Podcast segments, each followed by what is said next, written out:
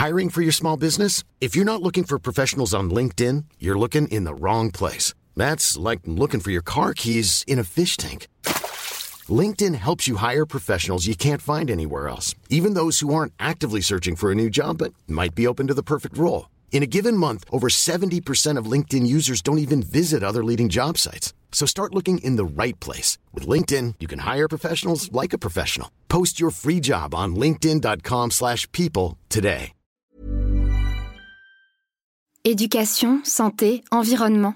Ça fait dix ans qu'UBS, le sponsor de cet épisode de la story, s'engage dans les investissements responsables. Alors quand j'entends dire qu'il y aura un avant et un après Covid-19, je sais déjà que pour UBS, l'après se fera comme avant, en faveur de la société. C'est aussi pour ça que j'ai choisi d'y placer mon argent.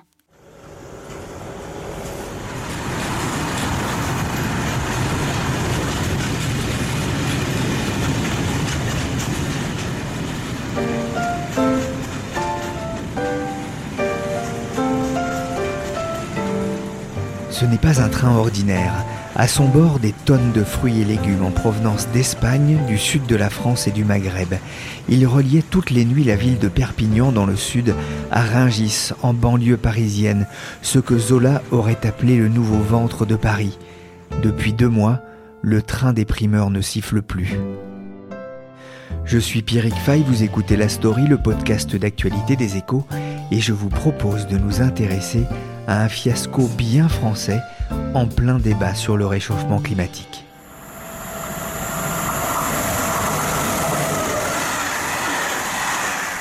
On l'appelle le train des primeurs, mais depuis deux mois, il a tout d'un train fantôme.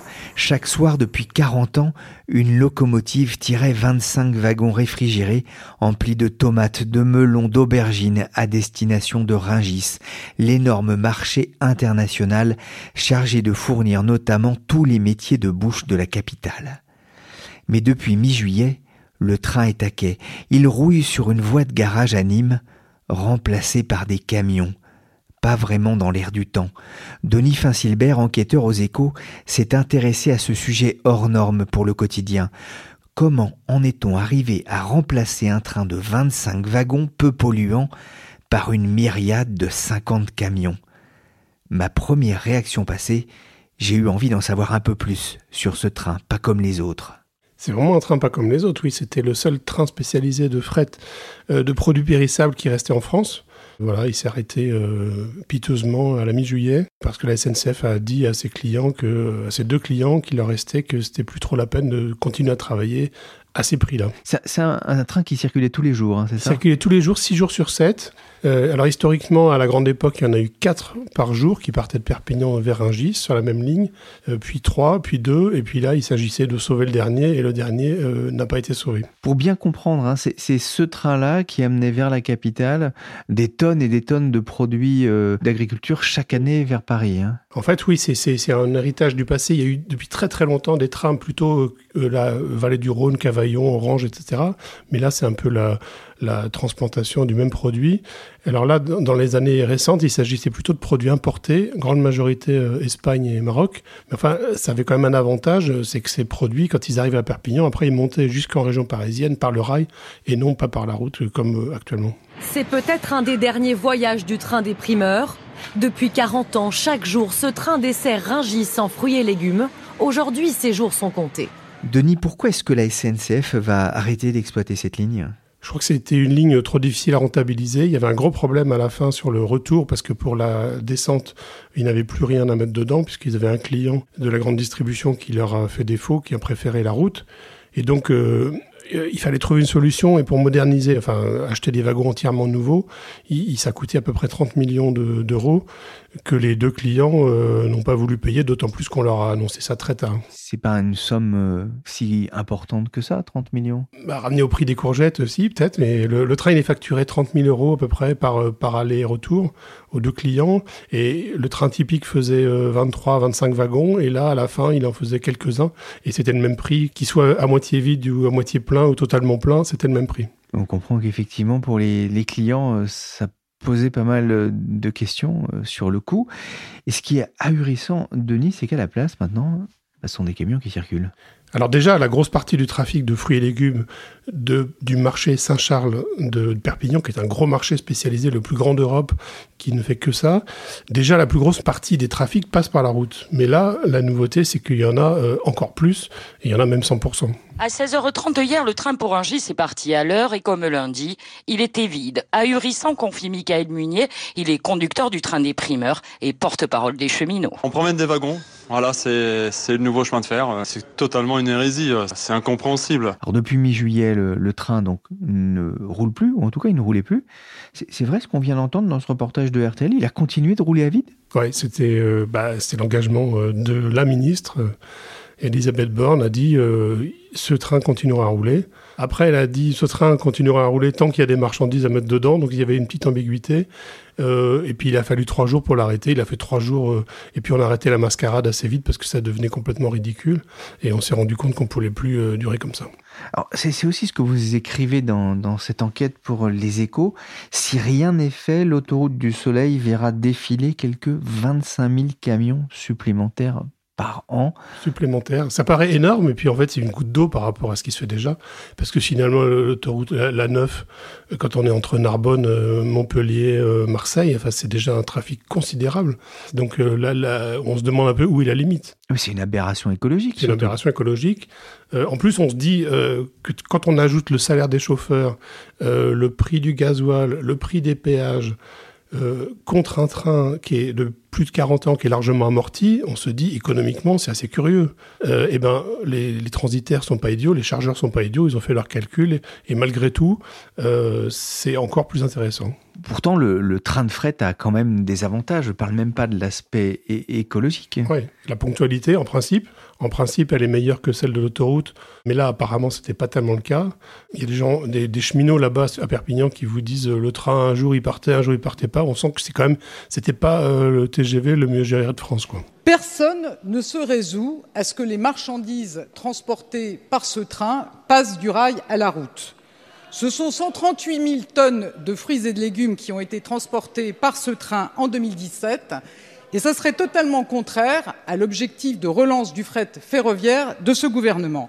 On vient d'entendre Elisabeth Borne, elle était alors encore ministre des Transports à l'Assemblée nationale, avant de devenir quelques jours plus tard ministre en charge de la transition écologique.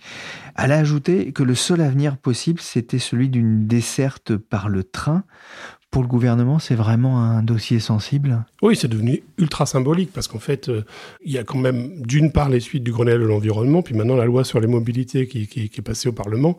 Donc euh, vraiment là, c'est ce qu'on appelle un report modal euh, à l'envers, c'est-à-dire normalement le report modal, c'est du trafic de la route vers le train. Et là, c'est vraiment l'inverse qui s'est passé de façon presque accidentelle.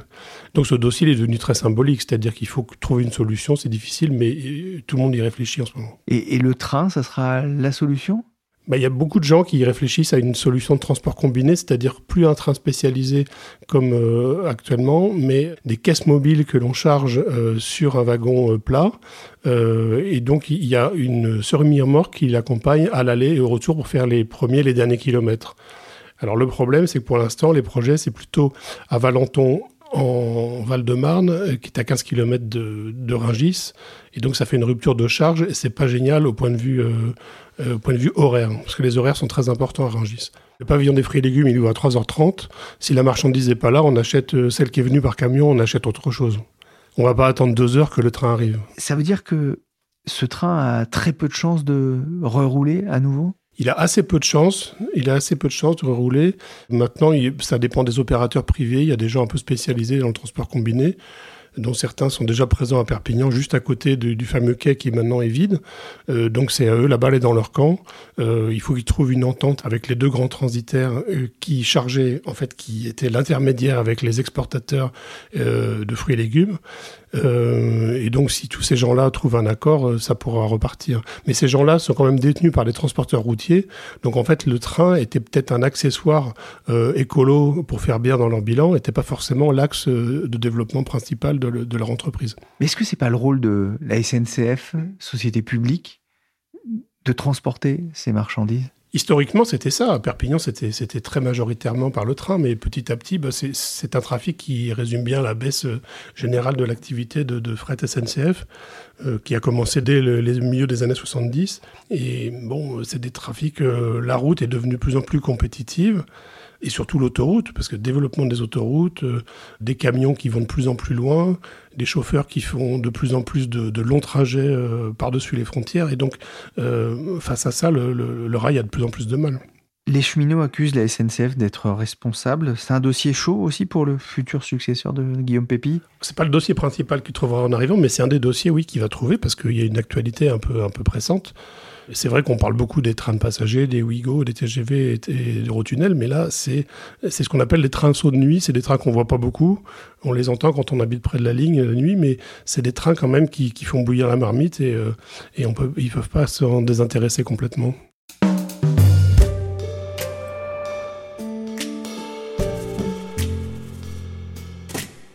Le train des primeurs reprendra-t-il les rails le 1er novembre? Rien n'est moins sûr, faute d'un accord avec les deux principaux clients de la SNCF sur cette ligne. Il est surtout devenu le symbole d'un fret défaillant en France. Depuis 1973, écrit Denis Finsilbert dans Les Échos, le fret ne cesse de perdre des clients. Au milieu des années 70, Perpignan expédiait 93% de ses fruits et 70% de ses légumes par train complet, selon une étude de l'époque. En 2017, les 138 000 tonnes annuelles transportées par rail représentaient moins de 8% du total expédié depuis Perpignan. Un gâchis qui intervient alors que la loi Nouveau Pacte ferroviaire prévoit de filialiser l'activité transport de marchandises de la SNCF au 1er janvier 2020. Or cette activité perd de l'argent depuis plusieurs années et affiche surtout une dette de plus de 5 milliards d'euros, le triple de ce qu'elle était en 2008. Comment en est-on arrivé là? Thierry Marty est administrateur salarié chez SNCF Mobilité, parrainé par l'UNSA. Il vient de publier sur le réseau LinkedIn un article intitulé La SNCF façon puzzle. Je suis d'abord revenu avec lui sur la situation du train Perpignan-Ragis beaucoup de regrets aujourd'hui parce que ce train risque fort de disparaître et c'est quand même un train emblématique euh, de la SNCF et il est aussi un peu emblématique des problématiques de la SNCF. Donc le Perpignan-Rangis, c'est aujourd'hui une double impasse, une impasse technique parce qu'il était fait avec du matériel qui était fabriqué spécifiquement pour, euh, pour, pour ce trafic, avec des wagons frigorifiques avec porte latérale qui permettaient de desservir les quais de Rungis, et puis aussi équipés de bogies euh, qui permettaient de rouler à 140 km heure pour avoir un saut de nuit rapide et arriver à 3 heures du matin à Rungis. Donc ce matériel est à bout de souffle et euh, on ne peut pas réinvestir pour le changer avec les perspectives économiques qu'il y a. Et puis ensuite, donc c'est aussi symptomatique du choix des clients qui, bon, mais les clients, ce sont des, grossistes de Rungis, donc pour qui chaque euro compte et qui choisissent le transporteur qui leur fait le meilleur prix. Aujourd'hui, SNCF et Fret SNCF ne peut pas leur faire un prix compétitif par rapport à la route. Et quelque part, c'est assez symptomatique de la vision que l'on a du rôle de la SNCF par rapport à ce fret ferroviaire et par rapport aux défis, enfin tout ce qu'il peut amener en matière d'écologie par exemple et de, et, de limitation des émissions de, de carbone. Quand j'écoute Carole Delga, pour qui j'ai beaucoup de respect parce que c'est une dame qui défend beaucoup le ferroviaire et qu'elle dit mais la SNCF n'a qu'à. Ben non. Dans une société par action simplifiée, vous ne pouvez pas faire n'importe quoi, vous ne pouvez pas assurer parce que vous êtes la SNCF un transport qui est déficitaire parce que sinon vous vous, vous arrivez à un trou de trésorerie et ça au bout du bout c'est vous coulez votre entreprise. Et euh, déverser euh, près de 23 000 camions euh, chaque année alors qu'il y a une liaison ferroviaire, c'est un non-sens économique, c'est un non-sens écologique. Carole Delga, la présidente de la région Occitanie, s'était emportée sur RTL contre cette situation avant de demander au gouvernement de donner l'ordre à la SNCF de maintenir ce service le temps de réaliser les travaux nécessaires à Ringis. Mais Thierry Marty, pourquoi le fret ferroviaire se porte-t-il aussi mal en France? Ah, c'est une bonne question. non, mais le fret ferroviaire va mal parce que euh, on a depuis, euh, allez, on va dire 10 ans, 15 ans, une succession de mesures françaises et européennes qui sont favorables au transport routier. Donc, euh, si, si, je reviens en arrière, le fait de ne pas mettre en place d'écotaxes, mais en même temps d'autoriser les transports de 44 tonnes, qui devait être la mesure, la mesure d'équilibre qui elle a effectivement eu lieu. et puis donc aussi côté européen, tout le système de tout le système de détachement des travailleurs euh, qui est largement utilisé aujourd'hui euh, par le transport routier à longue distance. Hein, si vous regardez les week-ends, tous les camions qui remplissent les aires d'autoroute, euh, et si, enfin voilà, aujourd'hui les, règles qui ont été un peu rigidifiées pour les, les, travailleurs détachés s'appliquent à tous les modes, quasiment, enfin tous les modes industriels, etc., mais pas au transport routier. C'est l'exception qui n'a pas été qui n'a pas été mise en place. Ça veut dire que le fret ferroviaire, la partie était jouée d'avance face aux, camions ah, Disons qu'aujourd'hui, euh, c'est vraiment le transport routier qui fait les prix du marché. Et les clients donc euh, ben, vont où euh, le prix du marché est le plus intéressant. Et après, bon, le transport routier a des avantages structurels sur le fret ferroviaire, c'est le fait de pouvoir faire du transport facilement de bout en bout, avec beaucoup plus de souplesse. Le fret ferroviaire, lui, compensait ses avantages par notamment une meilleure compétitivité sur les, sur les transports massifs. Euh, et là, sur les transports massifs, nous avons eu, euh, on va dire, euh, il y a maintenant 13 ans, lorsque on a ouvert à la concurrence sur le fret ferroviaire. Cette concurrence s'est vraiment focalisée sur ces transports massifs, qui était la partie qui rapportait de l'argent du fret ferroviaire, et donc amené une baisse des tarifs. Et donc ça a mis toutes les entreprises de fret ferroviaire, pas que fret SNCF, fret SNCF certes, mais toutes les entreprises de fret ferroviaire en Europe en difficulté. Et même en France aujourd'hui, il n'y a pas, euh, à ma connaissance, d'entreprise de fret ferroviaire qui ne soit pas en situation économique compliquée. Qu'est-ce qu'on peut faire? Que, que, prévoit et que va changer la, la réforme ferroviaire? Alors la réforme ferroviaire va changer le fonctionnement économique de l'activité fret. Fret SNCF, qui est aujourd'hui une partie intégrée à SNCF Mobilité, qui est elle-même une entreprise publique format épique, donc qui ne peut pas, par définition, faire faillite, va devenir une société par action simplifiée, qui va être assez euh, faiblement euh, capitalisée, et qui donc va devoir être rentable, parce que si elle n'est pas rentable, et si elle n'arrive pas, comme c'est le cas depuis, euh, depuis plus de dix ans, à équilibrer euh, ne serait-ce que, ne serait-ce que ses coûts opérationnels, euh, va très rapidement manquer de trésorerie et se retrouver en cessation de paiement. C'est aussi simple que ça. C'est vrai qu'elle a perdu 172 millions d'euros euh, l'an dernier, avec notamment un très fort impact des frais financiers liés à sa dette, qui est très importante. C'est intenable avec cette dette? Si je vous donne quelques chiffres, sur 10 ans, les pertes opérationnelles, c'est 60% des pertes, des 5 milliards à peu près. Euh, donc c'est plus sur 12 ans que 10 ans, et 40% pour les frais financiers. Mais euh, depuis 3-4 euh, ans, on a vraiment un changement d'équilibre. Et là, aujourd'hui, on est plus sur 70% de pertes qui sont liées aux frais financiers pour 30% de pertes opérationnelles. Et donc, c'est vraiment, la dette pèse très, très lourd. Mais, indépendamment du sujet de la dette, si vous n'arrivez pas à équilibrer l'opérationnel, enfin, vous ne vous en sortez pas, de toute manière. Qu'est-ce qu'il faudrait faire pour que le fret ferroviaire français soit rentable Et rééquilibrer la concurrence avec la route, déjà, dans un premier temps. Comme je vous dis, euh, Eurocargo a déjà dû être capitalisé euh, au moins deux fois, si ce n'est trois. Euh, Europort dans les mêmes dans les mêmes conditions. Il n'y a aujourd'hui aucune entreprise de, fret ferroviaire qui, gagne de l'argent. On est vraiment sur sur un système où le transport routier est déjà à la limite en termes de rapport gain-coût et donc et où le fret ferroviaire lui n'arrive pas à sortir la tête de l'eau. Ça veut dire qu'il faudrait faire baisser par exemple les péages payés par les trains?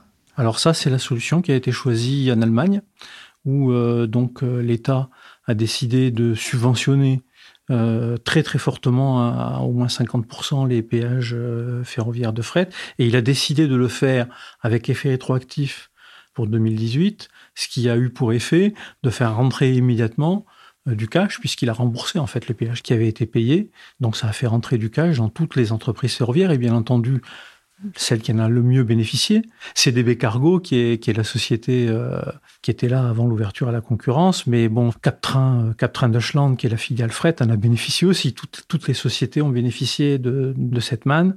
Et euh, donc, depuis, depuis deux mois, je crois, la Hollande a décidé de faire pareil.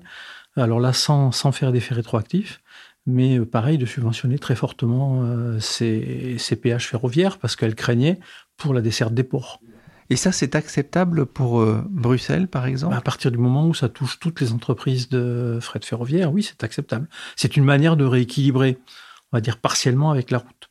Moi, je pense qu'il faudrait aussi quand même que côté Union européenne, on ait le courage d'appliquer au transport euh, routier les règles euh, plus rigides sur les travailleurs détachés qui ont été appliqués aux autres, euh, aux autres activités. Ce qui est incroyable, c'est qu'en 2007, le Grenelle de l'environnement prévoyait de faire passer euh, la part du fret ferroviaire de 14 à 22 On en est très loin. Hein. On est à 11, toutes entreprises confondues.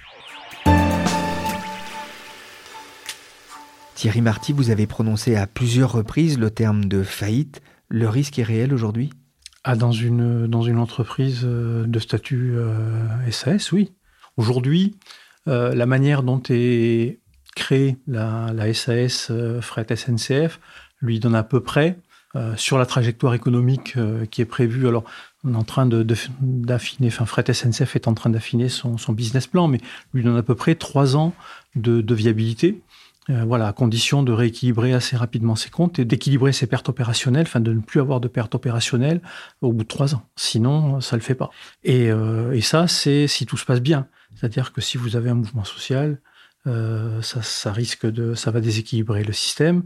S'il y a des grosses pertes de contrats, ça peut déséquilibrer le système.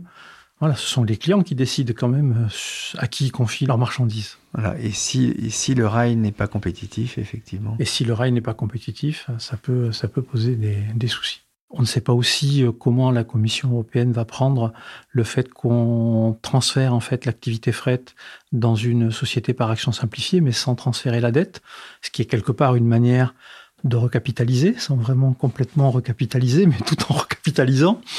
Donc, euh, donc tout ça fait que, voilà, au-delà du, du risque économique, il y a quand même ce risque réglementaire euh, de, de concurrence, de respect des règles de concurrence, et en l'occurrence, les plaintes qui ont été déposées le sont pour aide d'État, qui pèsent sur l'avenir de Fret SNCF tant que la Commission européenne n'aura pas rendu son verdict.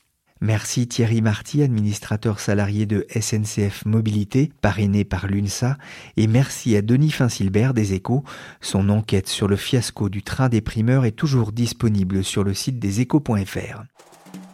La story, le podcast d'actualité des échos, c'est fini pour aujourd'hui. L'émission a été réalisée par Nicolas Jean, chef de gare et chargé de production et d'édition Michel Varnet.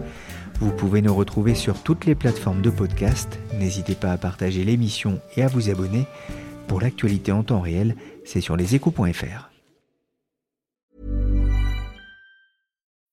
When you need mealtime inspiration, it's worth shopping Kroger, where you'll find over 30,000 mouthwatering choices that excite your inner foodie. And no matter what tasty choice you make, you'll enjoy our everyday low prices, plus extra ways to save, like digital coupons worth over $600 each week. You can also save up to $1 off per gallon at the pump with fuel points. More savings and more inspiring flavors make shopping Kroger worth it every time. Kroger, fresh for everyone. Fuel restrictions apply.